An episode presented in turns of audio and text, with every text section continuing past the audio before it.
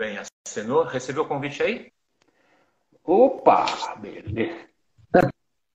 Fala, Dedé. Tá me vendo aí, queridão?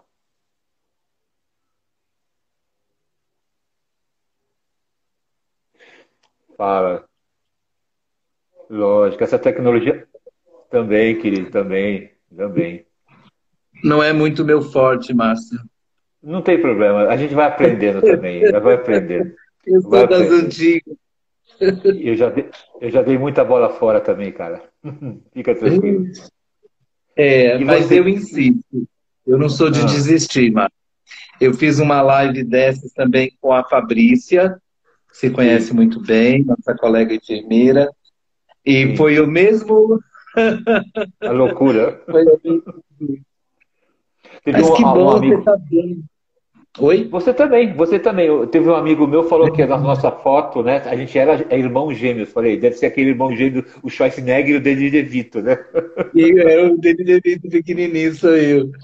É, eu não Eu sou tão forte Hã? Ah, pode Eu falar. não sou, eu não sou tão forte como o Danny DeVito e você não tão baixo com, uh, não sou tão forte como o Schwarzenegger nem você não tão baixo como o Danny DeVito, né? É, mas quanto tempo, né? Muito, muito tempo, muito tempo. A vida faz a gente correr atrás, né?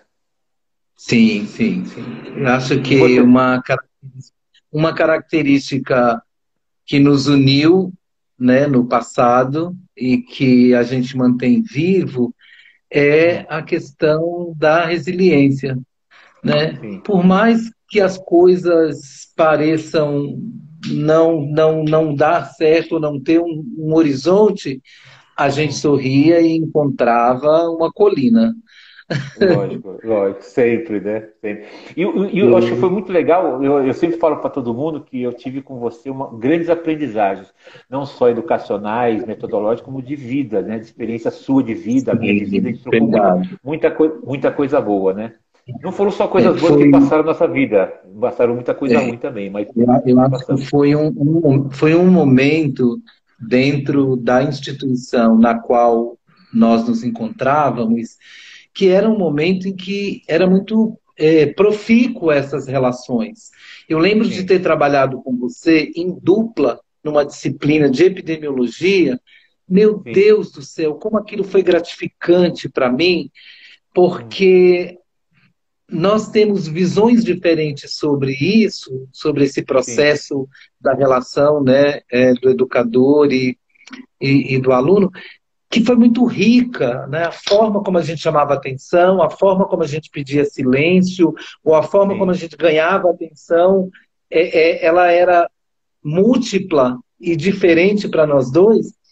E para mim foi um dos grandes aprendizados. Eu, eu digo que eu, eu não era nenhum especialista em epidemiologia e eu aprendia na aula de epidemiologia com você e com o Oswaldo, o falecido professor Oswaldo da farmácia, Sim. e também dei aula junto com ele, e uma outra pessoa, a Rita Carlucci.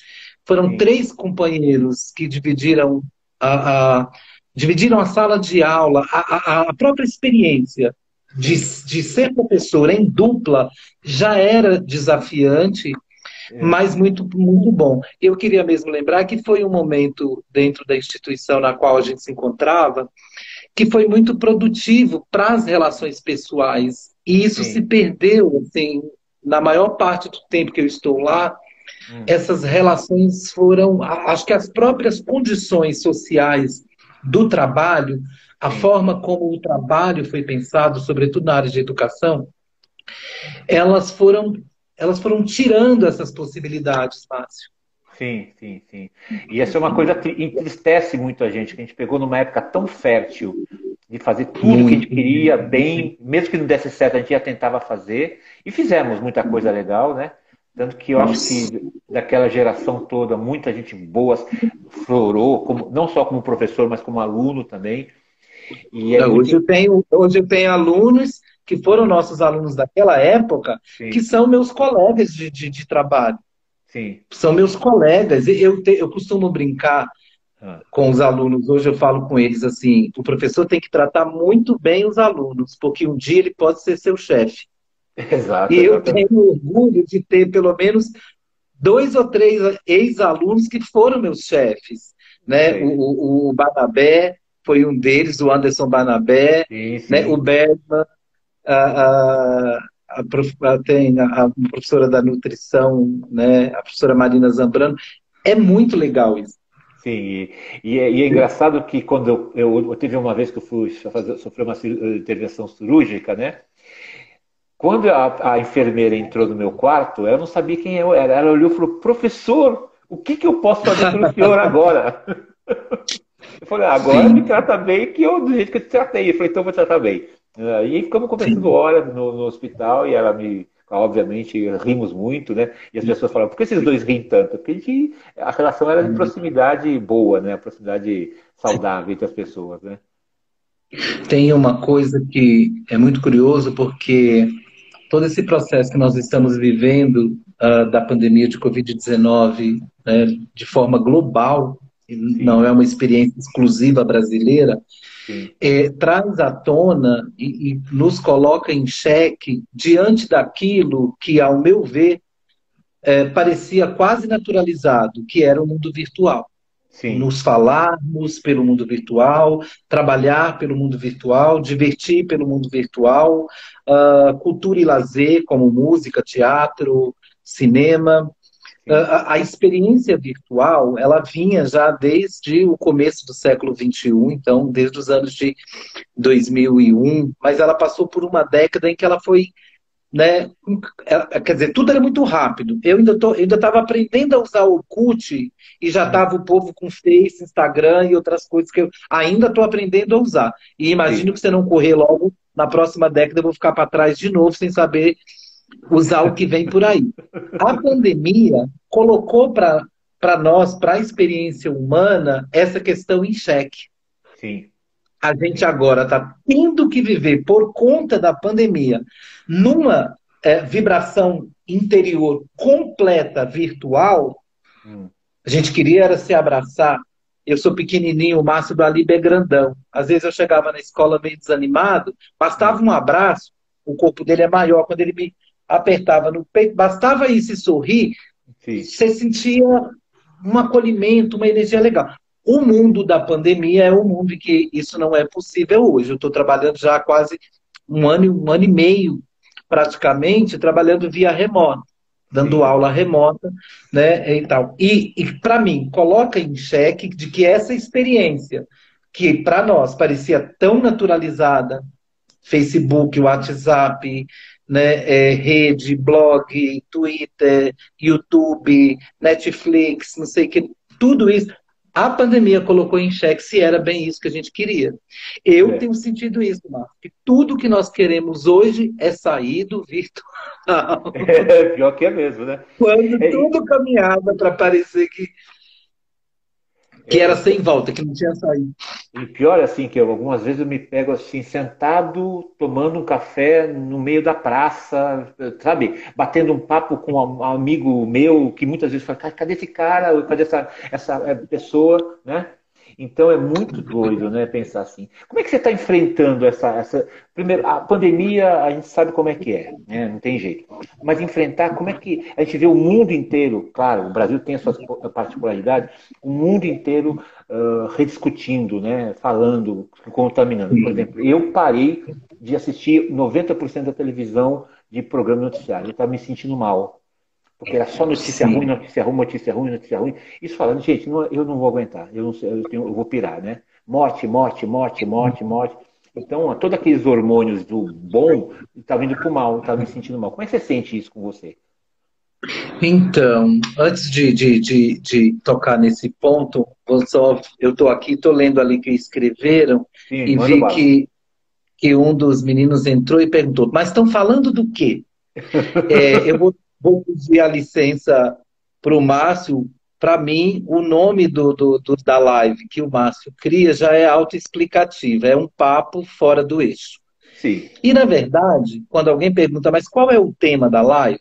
O tema é estar fora do eixo. E Sim. quando, na verdade, você suscita a conotação de que é um papo fora do eixo, é que, na verdade, existem mais eixos possíveis do que se imagina. Falar, por exemplo, de reencontro, Sim. da vida, da possibilidade da vida na pandemia. Né? Então, é, é, eu, eu acabei dando uma pincelada numa ideia minha mais sociológica, Lógico. que era quando eu estava pensando que o mundo caminhava para o um mundo virtual, sem possibilidade de volta, eu olhava para essa meninada com quem a gente trabalhava na escola, como professor universitário, e eu pensava: meu Deus, o que será de nós? Vai ser o nosso fim. Porque foi caminhando um pouco devagar. Primeiro apareceram né, a, questão das metodologias ativas, que foi impondo cada vez mais gravação de aulas, conteúdos gravados, a, a, a ideia da escola à distância, dos conteúdos à distância e tal, tal.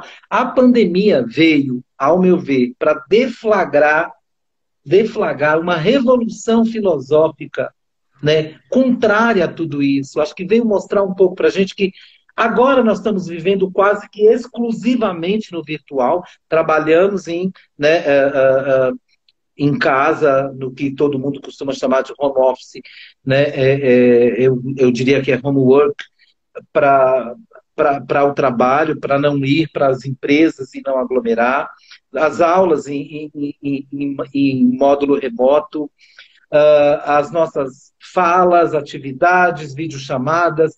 Então, uh, e tudo o que nós queremos agora é sair do virtual. Sim. Não sei se eu fui claro. Eu sentia que o mundo caminhava para essa geração, a geração depois da geração Y, né, que era essa perspectiva de que o mundo seria daqui para frente todo virtual.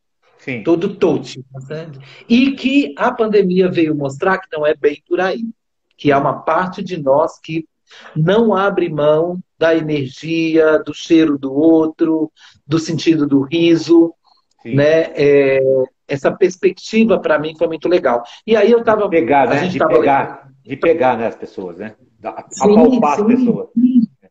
É essa perspectiva do toque, que já foi mostrado por doutores na área de enfermagem, com relação ao que eles chamam de toque terapêutico, Sim. sabe? É, é, é eu acho que essa pandemia trouxe essa perspectiva para uma questão mais filosófica. É, o que nós estamos sentindo agora, estamos nos sentindo acuados. Acuados porque tem um risco eminente, né, que é um risco epidemiológico, que é o risco de contaminação, que é o risco né, uh, uh, da, da convivência virou, virou um risco. Aquilo que nos torna, segundo né, Ana Arendt, por exemplo, que nos torna propriamente humanos, que é a relação com o outro. Ana Arendt é uma filósofa alemã que ela afirma que nós não existimos senão na presença do outro. Sim. É essa presença do outro, aí considerando a ideia de coletividade, a, a ideia de, de, de, vida social, ela está sendo, ela está nos sendo tirada então, nós estamos acuados porque a própria perspectiva da condição humana nos foi restringida. E outro por esse fato que você coloca agora. Por mais que a gente consiga ainda algum lazer, alguma diversão, eu já vi várias lives de música, eu já vi. Meu, quem é que dança na sua sala entendeu? Com a Ivete Sangalo. Você está no sofá deitado, embaixo das cobertas. Não é como está no show. Não tem o Sim. suor das pessoas, não tem o Sim. cheiro do estádio, da grama. E a é. gente percebeu isso com a pandemia. Diante disso, outra coisa que nos acua e que você colocou e eu concordo, é que ninguém aguenta mais. Primeiro que assim, diante da vida, nossos dois grandes medos da sociedade judaico-cristã, né, é, ocidental, os nossos dois grandes medos é a sexualidade e a morte. Para mim, são Sim. os dois grandes medos. E você disse muito bem. Meu, a gente não para de ouvir falar de morte. O número de mortes, a média de mortes diária, a média de mortes. É, é essa perspectiva da finitude humana está muito, sabe, colocada é, é, pela mídia, eu diria que não só por ela. Eu acho que ela domina hoje as conversas de corredor, as conversas de elevador, as conversas de supermercado, eh, as poucas conversas, né? Porque tem que tomar Sim. distância. Sim. E a iminência da morte, eu acho que trouxe uma perspectiva muito grande para nós e cruel muitas vezes, assim. Eu me sinto às vezes estressado, às vezes eu me sinto deprimido, aquela depressão minha, né, Márcio? Você me conhece. Sim, sim, eu sou sim, tão de boa, tão de boa, que até minha depressão. até minha depressão é, é, de bom humor. Eu não consigo sim. ficar deprimido de mau humor. É, mas é uma coisa legal, aqui eu estou vendo um monte de gente mandando um abraço para você. Você sempre muito querido, Feia, o, o, o advogado Nel. Queridão, essa, essas duas, três últimas semanas eu tive só notícias muito ruins, né? Há três semanas atrás eu fiz, uh, fiz uma live com o João Acaiab, o ator, o famoso ator negro, né? Uh, contador de história, um amigo meu que foi do Colégio Santo América, quando dei aula com ele há muito tempo atrás, a gente sempre se falava e virtualmente eu tinha muita saudade dele, porque a gente conversava, eu contava história, eu contava umas brincadeiras para ele e acabou falecendo há três semanas, duas semanas atrás. E hoje nós ficamos sabendo de um amigo que você conhece, que é o, o Eduardo Silvério, advogado. Lembra aquele alto, magro? Lembro, magro. Morreu hoje e foi assim, é, dolorido. Foi, porque... COVID? Foi Covid. E assim, sexta-feira passada, eu mandei um, um WhatsApp para ele, ele estava tava com Covid isolado em casa e não, não respondia, não respondia. Eu li a, quando ele tava, tinha lido a última vez, há, tempo, aí fiquei sabendo através de um amigo que ele estava internado e foi entubado. E aí hoje recebeu uma notícia que ele se foi, né? Isso deixa muito assustado, porque é muito perto da gente, né, Dedé? Então, eu, eu, o, ano, o ano passado, por exemplo, quando eu criei essas lives, o Papo Fora do Eixo, é, muito mais do que o assunto, era para rever amigos. Porque eu vejo as lives por aí, são sempre os amigos dos amigos que chamam, os famosos os famosos que chamam para fazer dinheiro. E eu falei, eu não quero isso, eu quero ver meus amigos. Né? Saber como eles estão, como estão sentindo, como é que de repente eles passam uma coisa boa, né? E a gente sabe muito bem que os amigos, só os amigos falam as coisas boas pra gente, muitas vezes coisas duras. É, né? é verdade. E você disse de uma coisa agora muito hum. interessante, que é o sentimento de saudade. Eu acho que o, a, a, o sentimento de. Dizem, não sei, acho que isso é um pouco mito, que a palavra saudade só existe na língua portuguesa. Pode até ser que, do ponto de vista uh, linguístico, semântico, só exista a palavra saudade na língua portuguesa, mas o sentimento existe em todas as línguas, em todas as culturas. Sim. E eu percebo que, mais uma vez, voltando a essa ideia de o um mundo foi ficando tão tecnologizado que a saudade foi sendo ressignificada. Quando você sentia saudade de alguém, você percebia se ela estava online, que hora ela estava online, você sabia que tá, tá vivo, né? O WhatsApp, sim, sim. ela viu pela última vez, tal hora, hora. A pandemia trouxe novamente esse ressignificado de saudade, mas saudade como necessidade de estar perto, necessidade de ver. Hum. É, sabe, as, as pessoas que de fato significaram para sua vida. Curioso, muito curioso, como você propôs isso, coincidiu a data por conta que eu dou aula em outros dias. E nessa semana, o meu primeiro namorado, o carinha que eu namorei quando cheguei em São Paulo, tinha, não tinha, tinha 21 anos, eu acho, entrou em contato comigo através das redes Sim. e falando para mim como eu fui importante na vida deles, que agora está casado, que eles moram no interior em Piracicaba, de como que é um sucesso, como que ele a vida dele e que ele foi o primeiro namorado que eu tive, que já era mais intelectual e que ele me acompanhava, como que hoje ele entende e depois disso eu falei com um outro garoto que é, foi um ex-aluno meu de nutrição que me disse, professor, lembra? Isso faz mais de 10 anos eu me formei e te encontrei no saguão da escola meio perdido, hum. sem saber o que eu ia fazer da minha vida depois de formado. O senhor conversou comigo por quase uma hora. Eu já fiz o mestrado, defendo meu doutorado agora no final do ano. Puxa, Escrevi artigo até na revista Nature. Uh, eu olhei e falei, que, Walter? Pelo amor de Deus, isso é muito para mim, é muita emoção. E coincidiu dessas pessoas. Então não é só saudade do imediato, ou do, dos grupos, ou das pessoas que eu consigo falar através do zap ou de outra coisa, mas a saudade do que a gente viveu. Isso pode valer para minha sobrinha Mirelle, que acabou de se formar em psicologia e é especialista na área de psicologia da educação infantil, uh, que tem pouco mais que 20 anos, que também vai mostrar como eu tenho saudade de quando eu era criança, de quando eu convivi com meus tios. Ontem eu assisti o Conversa com o Bial e ele entrevistou a Fernanda Lima e o marido dela. Além de ser duas coisas lindas de ver, ambos, é. ela falou de uma coisa, porque o cara, o, entrevistador, o Bial, perguntou para ela por que, que eles vieram embora de, de Orlando, de um lugar que eles moravam fora. E ela falou, ah, por causa de uma conta. Como assim uma conta? Ah, eu li lá em alguém disse para fazer uma conta. Quantas vezes você vê seu pai e sua mãe por ano? Aí ela falou: Ah, uma vez pelo menos por ano agora. Quantos anos eles ainda vão viver, mais ou menos? Ela falou que foi muito boazinha, imaginou 100 anos para o pai. E é, nossa, você vai ver mais ou menos umas 10 vezes mais. Ele falou: Puxa vida, é muito pouco. Vieram embora para o Brasil. Ele morreu com 84 anos, o pai dela e ele viu, uh, ela ouviu, eles se viram mais três vezes só. Sim. E hoje eu fiquei aqui conversando com meu companheiro e falei disso, meu Deus, agora essa conta ficou na minha cabeça, não sai da minha cabeça. Quantas vezes eu vou ver meus melhores amigos, meu pai, quanto tempo eles têm? Eu comecei a pensar na conta, mas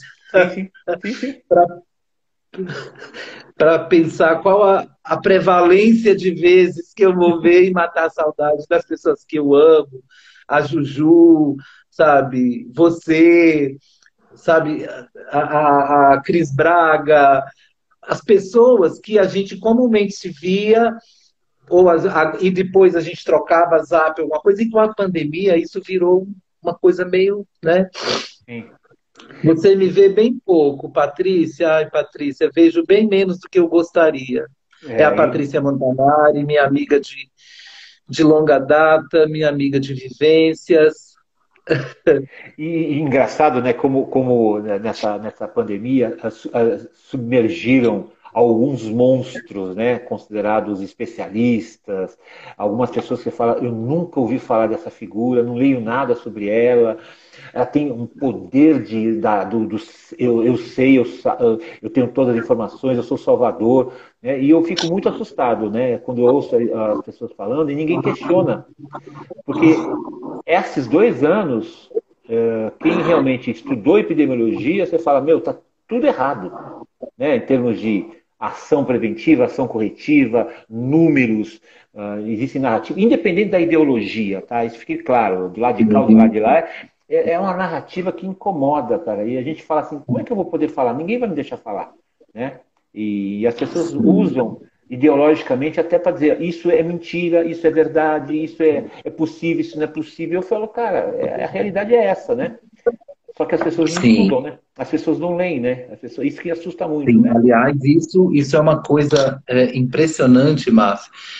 A gente que é da área né, do sanitarismo, você também tem uma formação de mestrado em saúde pública, eu também, e a, a, a, embora a minha área seja mais na área sociológica e das políticas públicas, e a sua já foi sempre mais voltada para a questão né, é, do meio ambiente, como um biólogo, como um ambientalista, é, é, já tem algum tempo que a gente passa por, por esse processo de, de, de, de fake, fake, essa coisa de fake, do, essa coisa da distorção da informação, e eu sempre via, mas via a partir do pressuposto político, de quem defendia um ou outro, isso, aquilo e tal, e eu não entro muito nessa.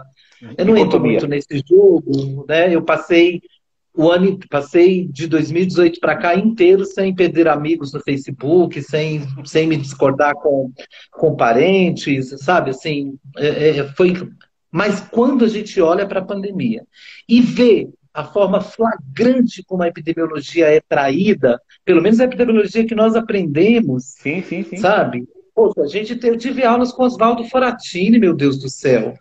Não é possível, sabe? Não é possível, eu não posso jogar isso no lixo, sim. sabe? É, é, é, é, um negócio complicado para a gente, porque há, há, há a realidade da pandemia, quando eu via a questão epidemiológica, aí eu percebi o que, que é fake de verdade, porque tem umas falácias Sim. em relação à epidemiologia que eu falo, meu Deus, de onde essa pessoa tirou isso? Sim. Isso não é possível. Sim, é? e exato. como autoridades, é, é bem complicado. E acho que, inclusive sobre isso, a pandemia nos coloca num lugar de pertencimento para pensar os saberes.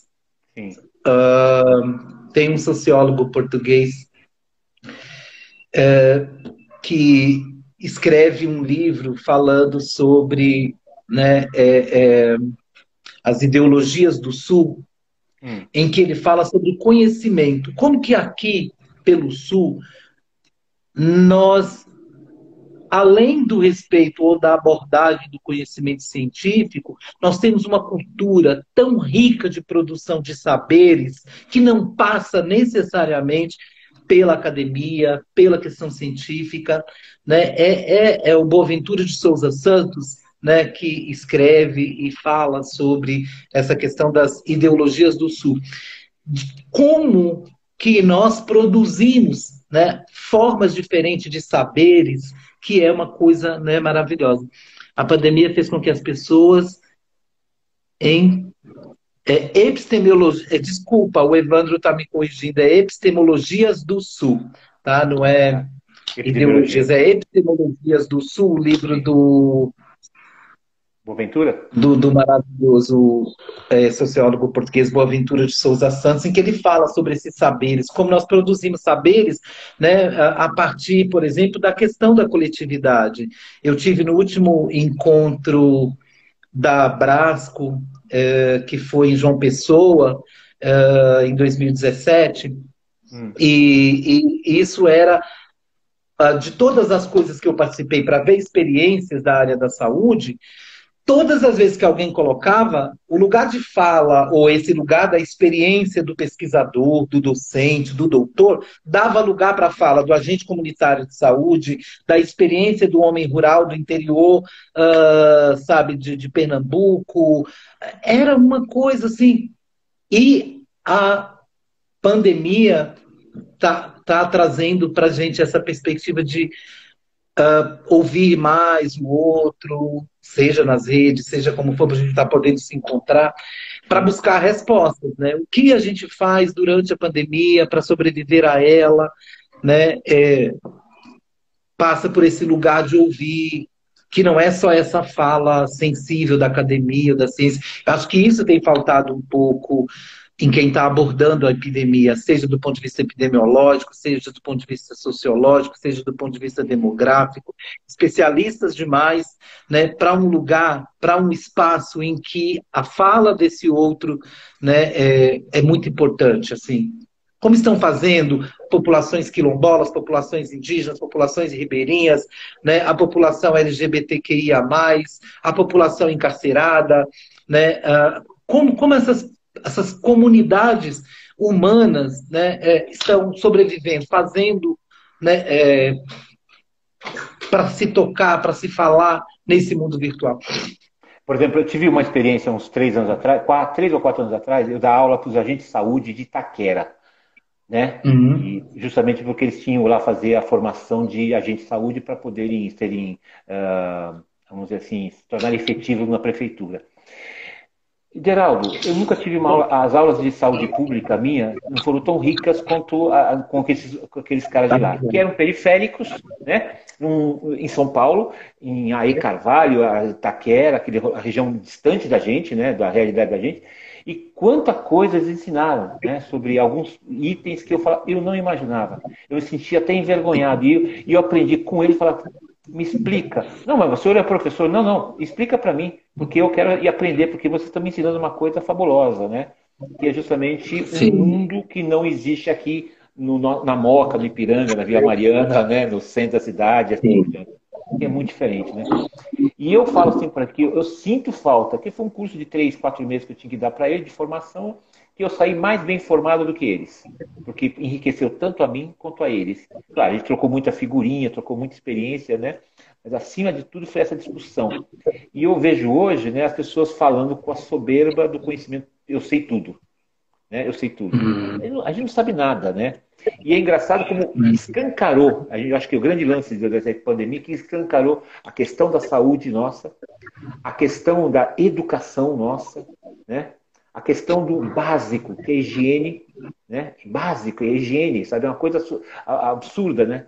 Que é lavar as mãos. Oh, oh, tem um, tem um, um, alguém está nos acompanhando que é agente de saúde disse Sim. isso é a pura verdade, aprendemos juntos. É, você está vendo, vendo, o nome? Maurício, é, Maurício Michele. Não, eu não conheço. Maurício Michele. Não, não conheço. É, é verdade, Maurício. É, é, eu acompanhei alunos de medicina dentro das unidades básicas de saúde por algum tempo. Hum. E era fantástico como as visitas domiciliares com os agentes comunitários, que não são profissionais de saúde, portanto, não são pessoas que têm que obrigatoriamente ter formação técnica, uh, ou de graduação na área da saúde, né? Os agentes comunitários são, sobretudo, é, intermediários entre a comunidade no território, né? E os serviços e a rede de serviços disponível. Como que a leitura, né? Que eles fazem é, é, é muito fantástica. A, a, ah, não, é nutricionista Michele. Desculpa, Michele. Eu vi lá escrito, achei que era Maurício. Além de tudo, não estou enxergando bem também. Ah, ó, ó, ó, é, daquele, daqueles tempos, olha quem entrou na minha vida aqui, ó. Olha quem entrou na minha vida. O Márcio pede para o professor Ideraldo falar sobre o preconceito e a pandemia.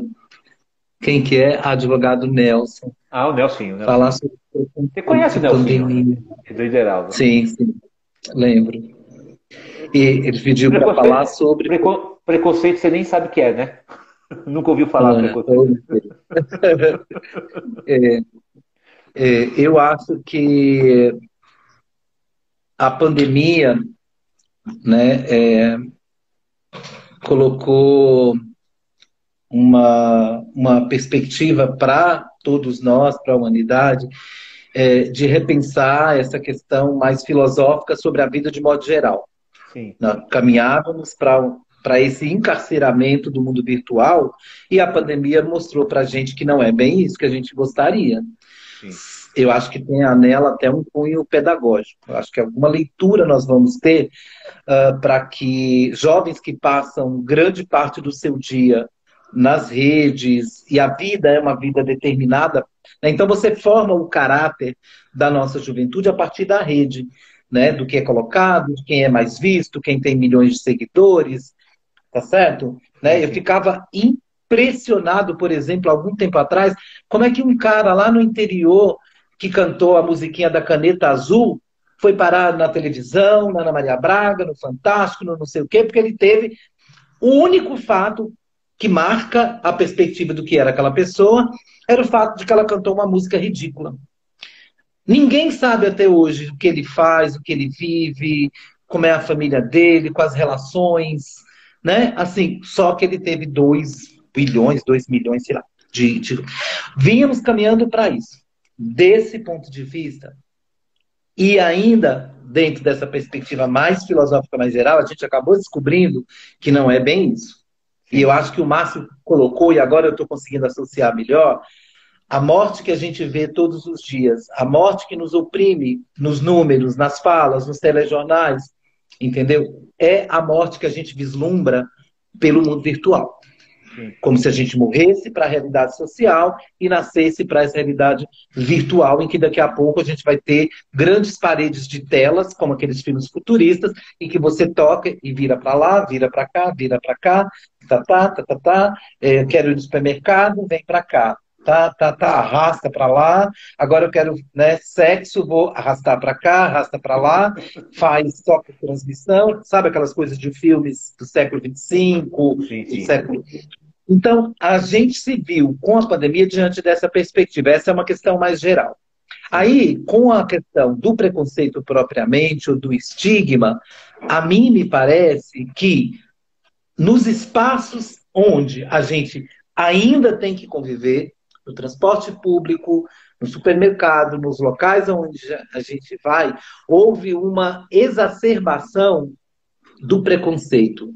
Porque o preconceito racial, o preconceito uh, da diversidade sexual, né, o preconceito de classe, de pobre, de rico, de classe média, ele agora, diante da pandemia, ele se reforça com, como ele aparece na, na forma do perigo.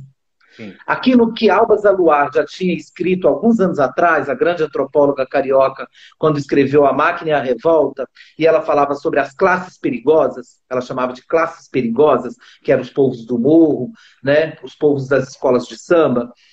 Isso agora, para mim, é uma avaliação, é uma inferência muito pessoal, Sim. de que eu percebo nos poucos lugares que eu ainda frequento e que sejam lugares né, de socialização, como meio de transporte ou uh, um supermercado, por exemplo, de que ele uh, foi ressignificado, foi pensado do risco de ter a Covid-19. Pretos, bichas, mulheres e pessoas pobres significam um risco maior de ter a Covid. Sim, sim.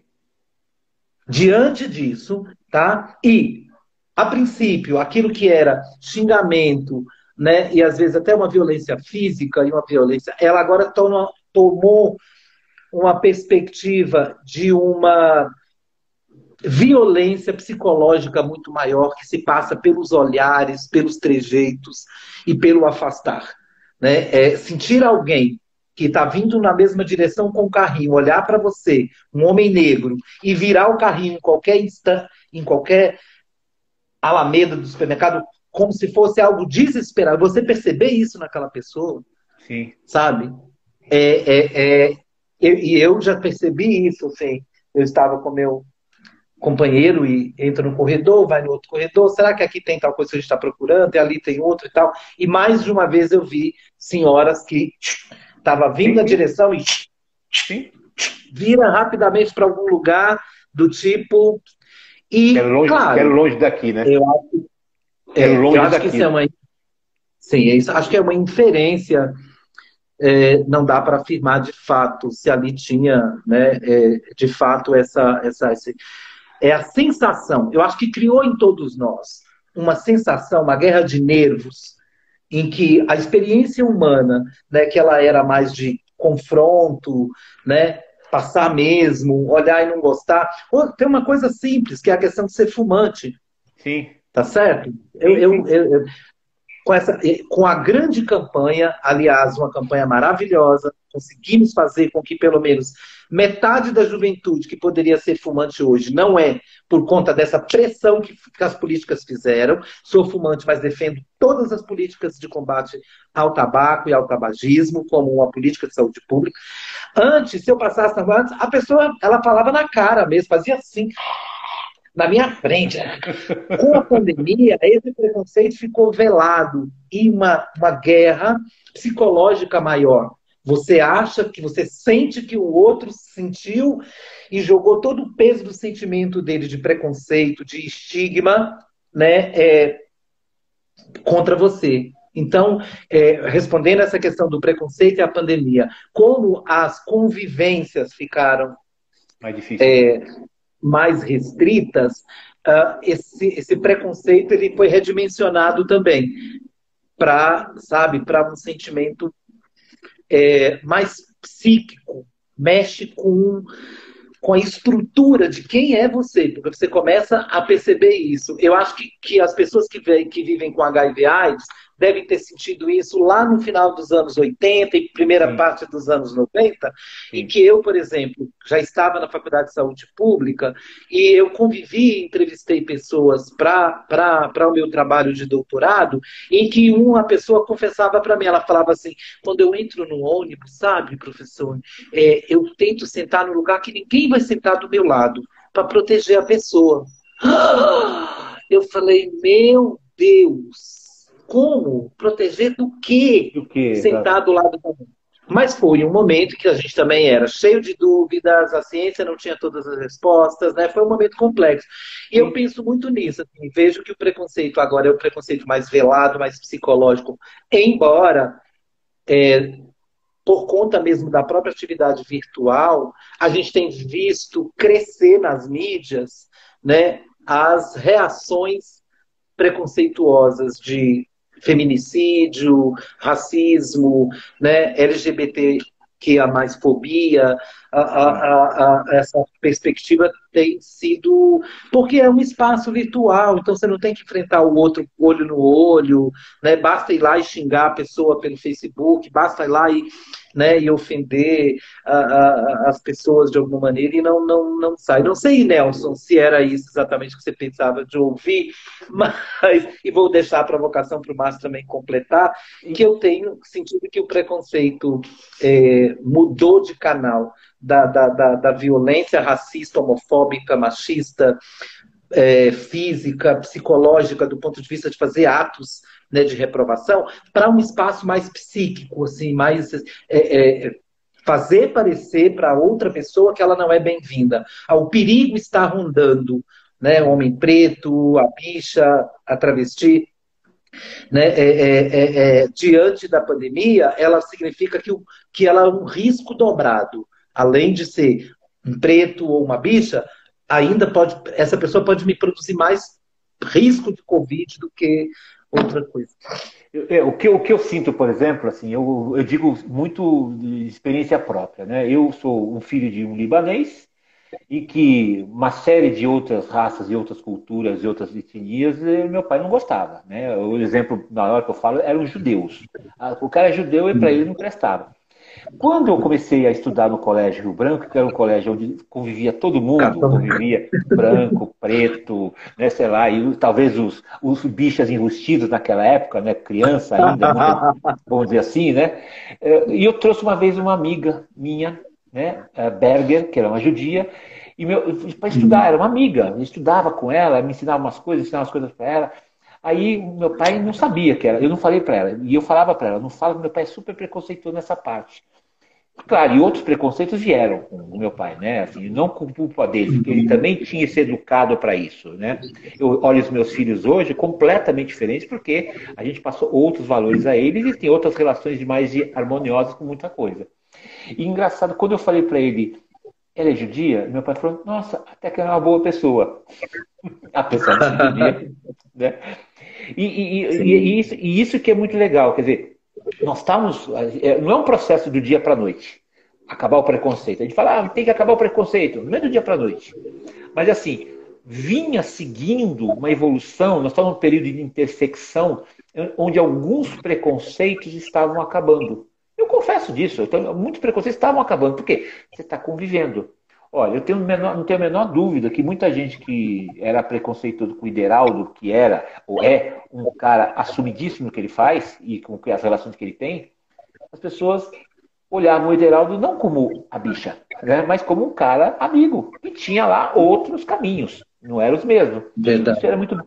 Com dois anos, isso se, todo mundo se trancou, ficou todo mundo apavorado com tudo, então qualquer motivo para apontar o dedo para você eu vou apontar. Sabe? Você é isso, você é aquilo, foi o pobre, foi o negro, foi isso, foi aquilo que fez causar essa pandemia. Do mesmo jeito que quando, quando, quando apareceu a AIDS, qual era, qual era a, a, o grande apontar o dedo? Tá vendo? É. O Vaticano criou esse vírus para matar os homossexuais, fazer uma limpeza, uma limpeza no planeta. É. Você lembra disso também? É foi uma, foi uma discussão.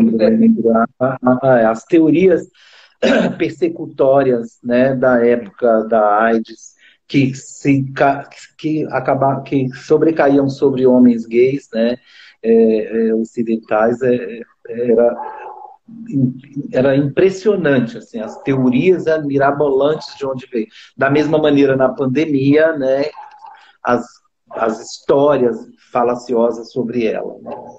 ô, ô, ô, Márcio deixa eu só ah. falar aqui então a Ana, a professora Ana Ferreira, escreveu. O Nelson disse que a resposta estava maravilhosa.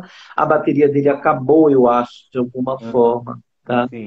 É, a humanidade, a essa, frente a essa pandemia, mostra que somos capazes de fazer coisas incríveis se cooperarmos mais pelos motivos certos.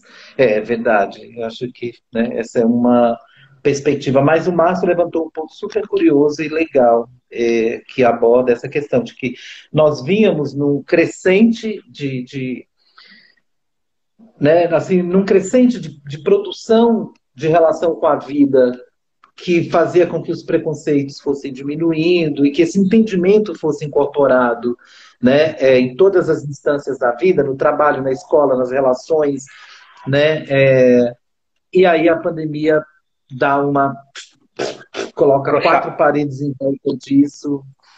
É, a palavra verdade. certa é brochada, né? Dá uma brochada em é. quase que tudo que acontece estava acontecendo. E legal, aí né? volta a sua fala lá do início, Márcio. Que triste ah. que para essas quatro paredes que nos fecham, a janela para a vida muitas vezes é a televisão e ela tem desestimulado a vida. Sim. porque ela tem reforçado o caráter da morte. Né? É, é, tem uma coisa sobre essa questão, quando a gente aborda em epidemiologia a questão de risco, né? o Sim. quanto é o risco. Tudo tem um risco. Sim. Aí eu lembrava para os alunos, quando os alunos falavam, professor, mas é perigoso, mas é arriscado. Eu falei, ó, Guimarães Rosa hum. afirmou, viver é perigoso. É. Entenda-se bem de que para viver é preciso correr esse risco. A vida vale o risco. É, e, e acho que eu, eu sinto diante disso que a, a, televisão e a forma como pais e mães e também nós é, nos relacionamos com ela, é, o quanto a gente assiste e o que, e a forma como a gente depois né, é, recebe essas informações, precisa ser trabalhado, isso precisa ser, sabe, pensado. O que, que nós fazemos com todas essas informações ou não fazemos, né? Pra... Às vezes tem, eu, eu, percebo, por exemplo, quando eu cheguei em São Paulo, hum. a inflação era muito alta, o dólar subia muito, isso, gente, quase 40 anos atrás. Sim. Então a gente acordava todos os dias e a maior preocupação nossa era saber qual foi a inflação e qual foi o dólar. Se o dólar subiu, se a inflação subiu. E percebo que nesse momento da pandemia, tem muita gente que a primeira coisa da manhã é perceber qual foi a curva, né? Como é que foi a, a, a média móvel de casos e de mortes para saber se está subindo, se está descendo, assim. Isso é muito angustiante, entendeu? Não faça isso com você mesmo. É, não, é. E, e, isso que o jornalismo, de forma geral, eu, eu sou, tenho um monte de amigos jornalistas, gente que eu gosto muito, mas jornalismo da televisão, por motivos variados, e aí eu não quero discutir isso também, que eu acho que é pobre demais, né? Eles fazem questão de falar isso. Então você imagina, se a é. gente que tem um conhecimento alguma coisa maior na cabeça, sabemos, nós estamos tendo problemas de, de, de, entendimento, imagina quem não tem essa situação. Ou porque não vê, então para ele tanto faz, e quando vê, ele tem certeza que ele vai, dar, ele vai abrir a porta, vai encontrar o vírus passeando na porta dele e vai matá-lo. Isso é assustador, né? Isso, isso não me deixa assustado muitas vezes. É, eu dou um desconto para os jornalistas e as jornalistas individualmente, porque eu acredito que nas grandes redes de comunicação, nada se faz que não seja produzido por uma editorial. Sim, sim, sim. sim, sim. Tá? A, gente não tem, a gente não tem hoje na televisão brasileira ah. pelo menos do meu ponto de vista, nenhum programa jornalístico, nenhuma linha editorial de jornalismo em que o jornalista âncora ou que está ali na frente tem autonomia de pautar o assunto que ele quiser ou de fazer os comentários que ele quiser. Eu sempre penso que, sabe, quando termina o jornal, que sobe as letrinhas, entendeu? Hum. Vai procurar lá o primeiro nome que aparecer, quem é o editor-chefe para saber. E isso, gente, isso é histórico do Brasil, foi, é como eles, sabe, fizeram uma leitura da história social e do desenvolvimento social do Brasil, nas questões de política, de economia, de saúde, sabe, de administração, de meio ambiente, nada passa a, a despercebido, a não ser pela mão né, do editor, do, do editor-chefe ou de quem faz essa, essa coisa. Eu percebo que às vezes escapa, assim, né? Eu vejo tem um programa esportivo que eu gosto muito porque tem o Casão e eu sou fã demais do Casão, hum. entendeu? E o Casão ele é meio ele é meio revoltado, meio revoltado, assim, meio ativista, né? Sim, sim. Ele dá umas opiniões dele que eu falo, vixe, esse homem vai ser demitido amanhã. Não amanhã vai. ele está fora do programa. Ele não vai. Pior Mas ele não vai. Aí. É. Ele, ele, ele, tá dentro da linha editorial da, do, daquele programa, não tem jeito. Né? É, né? É, a única coisa que eu critico um pouquinho, é, é, no caso do Casão e de outros jornalistas, outras pessoas que trabalham na, na Grupo Globo, é que não existe o contraponto. Existe uma verdade hum. única. E a gente sabe muito bem que na ciência ela não é estável, ela tem um contraponto. Aí você muda para Record, é o outro, é o outro ponto. Você muda para a CNN, é outro ponto. Então, essas empresas não fazem os contrapontos. Ah, eu, o ideal é X e eu sou Y. Então vamos conversar e vamos. Por que ser X e por que isso? Eles não fazem isso. isso aí você, aí você escolhe, né? Aí você aceita um ou outro. Ou não aceita nenhum dos dois, né? Então, nessa situação, é o que me incomoda é, é não ter o contraponto. Aí vem uma pergunta. Não sei se você acompanha o YouTube, né? Vai em algum programa, algum, né, algum personagem do YouTube. É, e você vê que alguns jornalistas, algumas pessoas de lá, estão fazendo algumas coisas mais legais. Não todas, tem muita porcaria também, né? Mas coisas mais legais que mostram os contrapontos, né? Que a gente acaba discutindo, né? Sabe que no YouTube, Márcio, eu, eu acabo me prendendo mais. As coisas que mais me prendem no YouTube são as coisas de humor, sabe? Sim, lógico. É curioso. Para mim, a referência do, do, do, do, do meu. Da, da, do, a minha referência com o YouTube é mais de humor. Assim, tudo que for palhaçada Tá, mas uma palhaçada também organizada, não é qualquer palhaçada. Também não gosto de coisa muito. É, que, que, que, caminha para vulgar ou que não Sim. tem um sentido. Mas, por exemplo, tem um, um, um, pessoal que chama deboche astral. Ah, eu vi, já sabe? Vi. Um carinha que apresenta deboche astral. Aí ele fala assim: o signo em relação à uh, casa, cuidado com a casa. Aí ele fala é. como que cada signo entendeu? E é muito engraçado, muito curioso, né? É, é, tem coisas que eu gosto de ver assim, mas que é dicas também, além de humor, um que eu gosto muito de ver que dá dicas de como fazer plantas em casa, como cultivar plantas em casa, tal. É o um menino lá do Rio que faz como fazer planta em apartamento ou em casa para quem tem um quintal, um pequeno quintal. Essas coisas me chamam mais atenção, né? É, mas é, é, isso que você falou, eu percebo que sim, que tem uh, uh, alguns bloggers uh, de YouTube que, que de fato conseguem é, fazer umas coisas mais decentes. É, tem uma a professora Ana Ferreira, acho que é tua amiga, né? É, ela uhum. pergunta, e o André Trigueiro, que é aquele jornalista da Globo News, o que, que você acha dele? Eu tenho uma opinião sobre ele, eu quero ouvir a sua. Você conhece Quem que é? André Trigueiro. Ele normalmente fala questões ambientais. Você nunca ouviu André ele? Trigueiro? É, nunca ouviu. Ela está perguntando aqui. Deixa eu falar para a professora, professora Ana, Ana Ferreira, né? É. Ana, no meu ponto de vista, ele falava muitas questões ambientais muito interessantes, né? Eu perdi o respeito um pouco por ele quando, naquele acidente de Brumadinho, né? Aquele, naquele, naquele acidente de Brumadinho, ele uh, falou assim: ah, os auditores teriam que denunciar ao governo que aconteceria aquele acidente.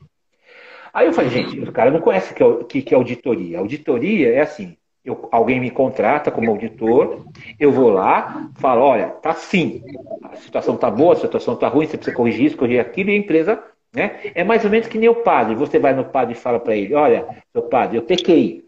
Qual foi o seu pecado? Pequei isso, isso e aquilo. Teoricamente, o padre não vai falar. Existe uma relação de, de confidencialidade, né? Que nem o médico, hum. que nem uma série de coisas. E ele falou que o auditor tem que fazer isso. Gente, ele não é fiscal. Então eu falei, gente, eu até perguntei para ele, você sabe o que é auditoria? Né? Você sabe o que é. Você sabe o que é, é, é o consultor? O consultor põe o dedo na ferida de um problema. O auditor vai lá e fala, é assim que está e é assim que se resolve.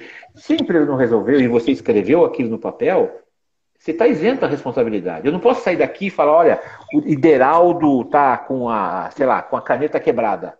Eu não posso fazer isso. Ideraldo, sua caneta está quebrada, você tem que corrigir. Entendeu?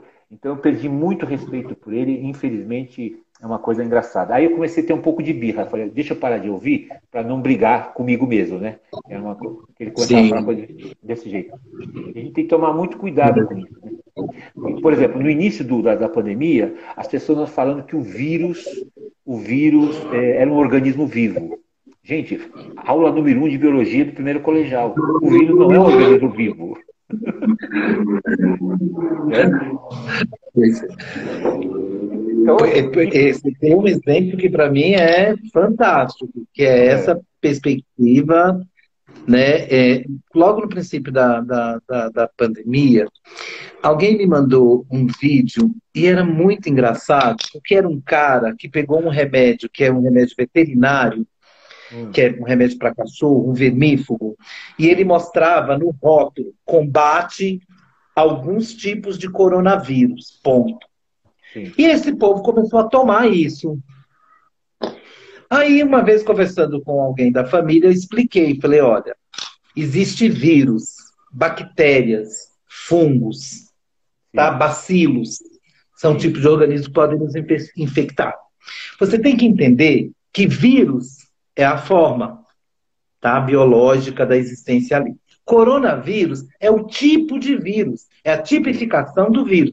Corona vem de coroa, do espanhol, né? Porque o, o vírus teria né, uma forma de coroa e tal, tal. Quando fala que combate algumas formas de coronavírus, não está dizendo que combate o SARS-CoV-2, o SARS-CoV-19. Então, não foi, não foi nem testado essa medicação em relação a esse coronavírus específico, que é o que causa a Covid. Então não adianta, não é porque está escrito lá que combate alguns tipos de coronavírus que ele combate o coronavírus que provoca a Covid. É uma leitura diferente, da mesma maneira que o vírus da dengue não é igual ao vírus da AIDS, não é igual. Não, se eu colocar lá, remédio combate alguns tipos de vírus, ah, que ótimo, vamos tomar isso para todo ah, é tipo de vírus. Yeah. Essa perspectiva do entendimento do conhecimento, que vai desde o conhecimento que é de definição, conceito, né, até o de parâmetro e de espectro maior, né, para considerar a, a, a experiência, uh, intele sabe, intelectual, para a pessoa conseguir entender isso, até aí, veja, é, agora estão se falando de uma doença que provavelmente vai aparecer como quadros agravados de hepatite não é hepatite adquirida, não. É, é hepatite viral. É, pois é, não, mas por conta de medicação ou do excesso de uma medicação para um determinado organismo, né, que já tem aí o, aparelho suprarrenal, sei lá, vai trazer complicação. Tem uma determinada medicação que trouxe complicação, já trouxe casos de morte. É quando a pessoa, por conta do remédio, acabou uh, né, desenvolvendo a hepatite. Tem um nome específico, eu não sei se é, é hepatite por remédio, tá? Um, tá. um, um, efeito colateral do remédio que gerou é, hepatite. hepatite. Hepatite medicamentosa. Isso, hepatite medicamentosa. Exatamente. Hepatite medicamentosa. Então, assim, essa é uma perspectiva que, enquanto as pessoas tomavam isso, eu falava, meu Deus, lembra minha avó dizendo que não mata engorda. Eu falei, deixa essa gente tomar tudo que quiser tomar, não tem problema não. Tem gente tomando chá de boldo. Eu ouvi um falando que ficar olhando faísca de solda mata o vírus do coronavírus. É. Tem duas histórias muito legais, né? Na época da AIDS, né? Eu lembro que, obviamente, isso é uma piada, né? Que não, a gente tem que levar a sério. Que um dia em Lisboa chega, chega o Joaquim na porta da, da janela da, da Maria. A Maria está com um porrete desse tamanho. Ele pergunta, por que esse porrete, Maria? É porque o tal do vírus da porra da AIDS vem aí, eu vou matar ele na porrada. Né? Então era a visão que ela tinha. É. Obviamente é uma é. piada, é uma história.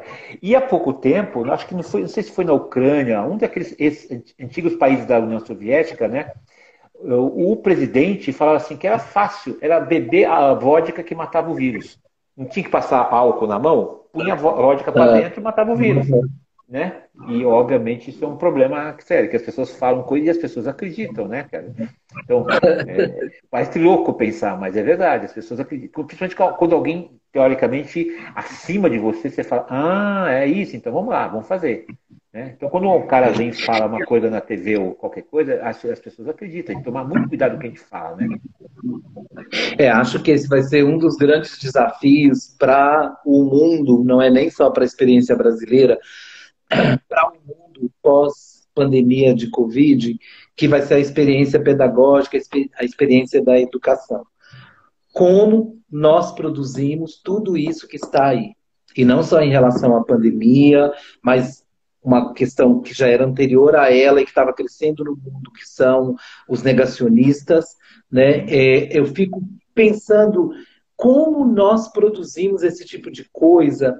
Eu já ouvi uh, do meu pai antes que ele falava: o problema do mundo é que as pessoas inteligentes são muito cheias de dúvidas e as pessoas ignorantes são muito absolutas sobre suas verdades. E isso acho que vai ser um grande desafio. Como nós produzimos né, esse, esse cenário que nós vivemos hoje, que é essa questão de acreditar na mentira, tratar uma inverdade, uma coisa falsa como, como absoluta ou verdadeira, que foi possível por conta das questões aí das redes sociais. Né? Sim.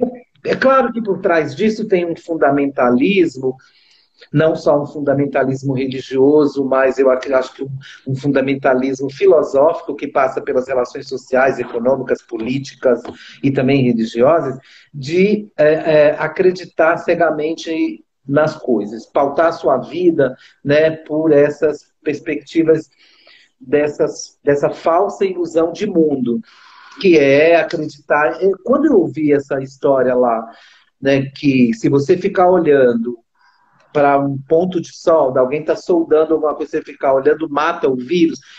Eu queria estudar isso, assim, conversar com essa pessoa para eu entender qual foi o processo, qual foi o caminho possível da certeza de alguém sobre uma coisa que, ao meu ver, parece muito absurda aquela história dos saberes, entendeu?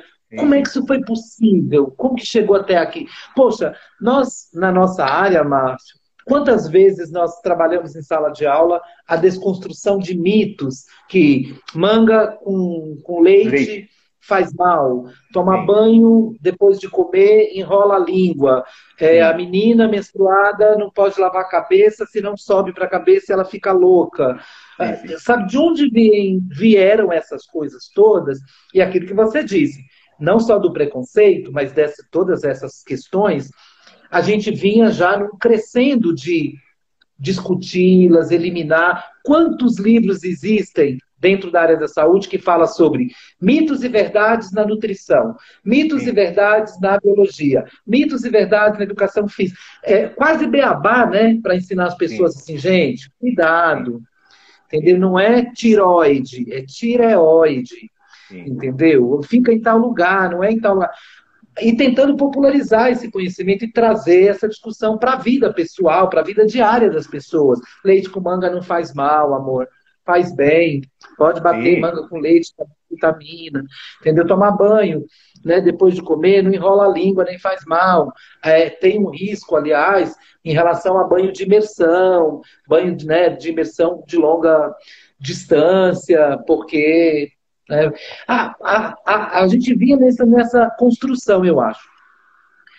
Na pandemia, aflorou uma quantidade de interpretações é, descabidas sobre a vida que parece que a gente retrocedeu ao século XIV, ao século XV, sabe? Daqui a pouco vai ter questão do sabá novamente, assim, sabe? A gente vai estar sendo queimado em fogueiras. Por que, que dois homens na nossa idade, com barba branca, né, tá discutindo esse tipo de coisa, falando dessas coisas, entendeu? Isso é coisa sabe? Maluca, que né? tem que ser queimada na fogueira. É. Eu, eu, vejo duas, duas coisas interessantes. Eu vou responder uma pergunta rapidinho aqui da Ana, de novo. Tá. A Ana perguntou se a gente se conheceu na Uninove. A gente trabalhou quase nove, dez anos juntos.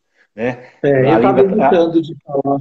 É, é, é, isso faz tempo que a gente não se vê, mas mesmo trabalhamos 10 anos juntos e fizemos a mesma escola de pós-graduação. Isso é importante saber. E nós, eu confesso que eu aprendi muito com o Ideraldo, acho que o Ideraldo aprendeu muito comigo, certas coisas que. Com certeza Né? E a outra, assim, a, o grupo de WhatsApp, o fofoca de antigamente, o brinca, rádio peão, era tudo a mesma coisa. Tem uma pessoa fala assim, que a gente acredita.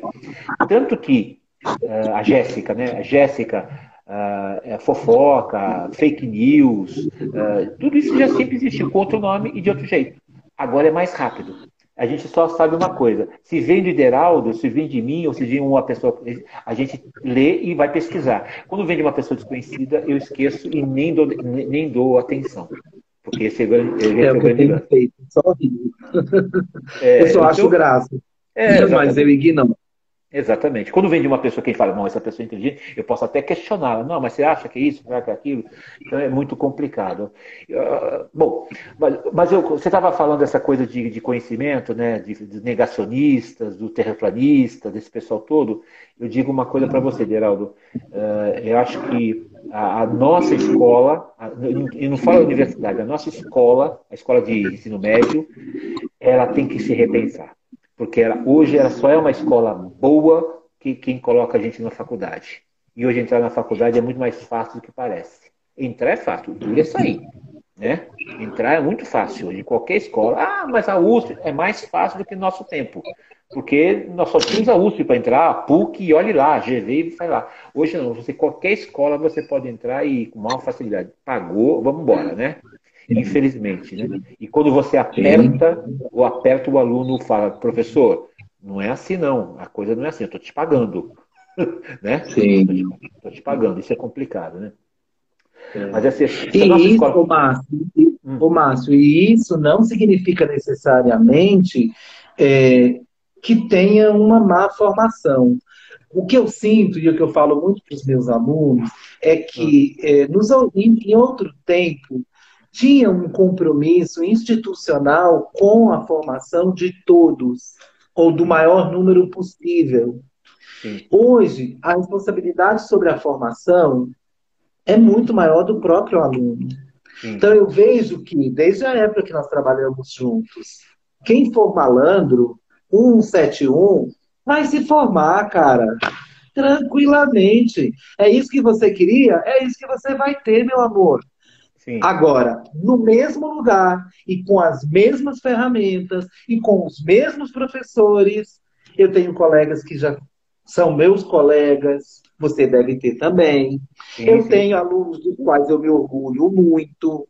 Eu tenho alunos que já, já foram além de mim no tempo agora deles e tal. Então, eu, eu vejo isso com essa perspectiva. Me dói às vezes porque se no nosso, no tempo que nós trabalhamos juntos, essa proporção era quase de 6, por, 6, a, 6 a 4, Sim. seis melhores e quatro fazendo o que quisesse, é. o que eu tenho sentido é que está invertendo esse jogo e a gente está quase perdendo de 7 a 1 para que nem na Alemanha, sabe? Assim.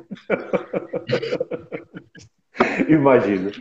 Dedé, faltam dois minutinhos aqui para rodar o tempo. Okay. Eu só que eu vou começar agradecendo a você por ter aceito esse convite. A gente não se perca pela pandemia, nem fisicamente, ah, nem mentalmente, pelo amor de Deus, tá? Se cuida, né? Queira ou não queira, já estou ficando velho, né? Sabe que recentemente, mexendo, mexendo no computador, hum. Tá tentando arrumar, limpar, de vez em quando, tem essa mania de arrumar. Vamos arrumar, arrumar, limpar de vez em quando. Aí eu tô, não, carta, não sei o que, março do iLib. Aí abri para ver, era um texto sobre seu mestrado, e eu Sim. olhei aquilo e comecei a ler, ler, lembrei, lembrei de, de ter a sua, seu mestrado na mão, de estar tá lendo as, as estações de tratamento do, do, do, ABC, fui vendo aquilo tudo, deu um saudosismo, sabe assim? Aí, aí junto com você vem as outras pessoas que eram referência para nós, o Oswaldo, depois a Rita Carlucci, a Cristina Braga, né? Ah, foi, foi muito legal, assim, lembrar legal. disso. Legal. Ó, quero avisar para todo mundo que esse papo aqui fora do eixo entre eu, Márcio e o Deraldo vai daqui a pouco, uma semana já está no YouTube, caso você queira ver ou indicar alguém para ver, e vai para o Spotify, quem não tiver tempo para ver, para ouvir.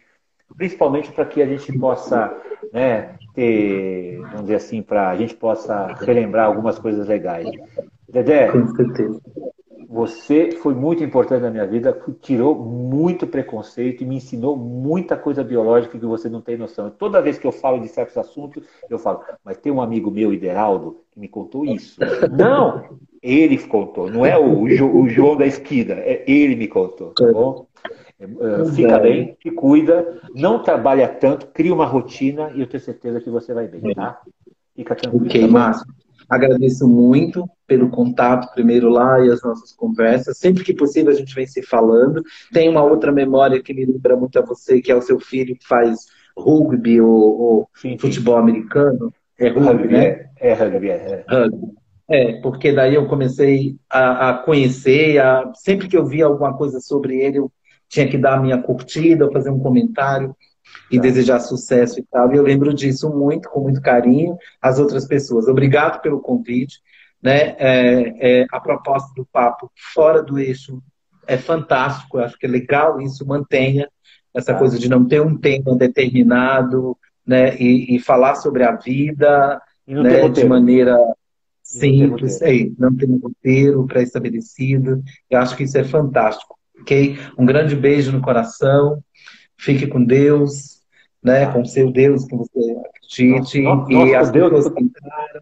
Agradecer muito as pessoas que atenderam o meu chamado. Eu enviei, eu enviei de última hora, em vez de fazer isso durante a semana, aquela coisa brasileira, né? Em vez de fazer isso durante a semana inteira, eu fui fazer isso na última uma hora né, de contato e vi que algumas pessoas atenderam, sobretudo uh, a Aninha, a Patrícia Montanari, minha amiga, a professora Ana Ferreira e o Nelson, uh, e a Mirelle, minha sobrinha, que é da psicologia, minha sobrinha Bianca. Tá? Um grande beijo no coração de todos e todas vocês. E até o próximo momento, a próxima oportunidade. Tá bom, querido. Fica, fica bem. Manda um abraço seu. Como é que chama o seu companheiro agora? Jackson. Jackson, manda um abraço para o Jackson. A minha filha mais velha hoje, ela é funcionária do MAN, trabalha no MAN, Museu de Arte Moderna, formou em arquitetura. Era, era pequenininha quando você sabia dela. E o, filho, e o Pedro é aquele gigante que, além de jogar rugby, ele também ele também é, é, faz publicidade, terminou publicidade e propaganda, também trabalha numa, numa agência, tá? Obrigado, queridão. Tudo de bom para você, tá? Isso. Saúde, saúde aqui no coração, principalmente. Um beijo no coração para nós dois, tá? Beijo.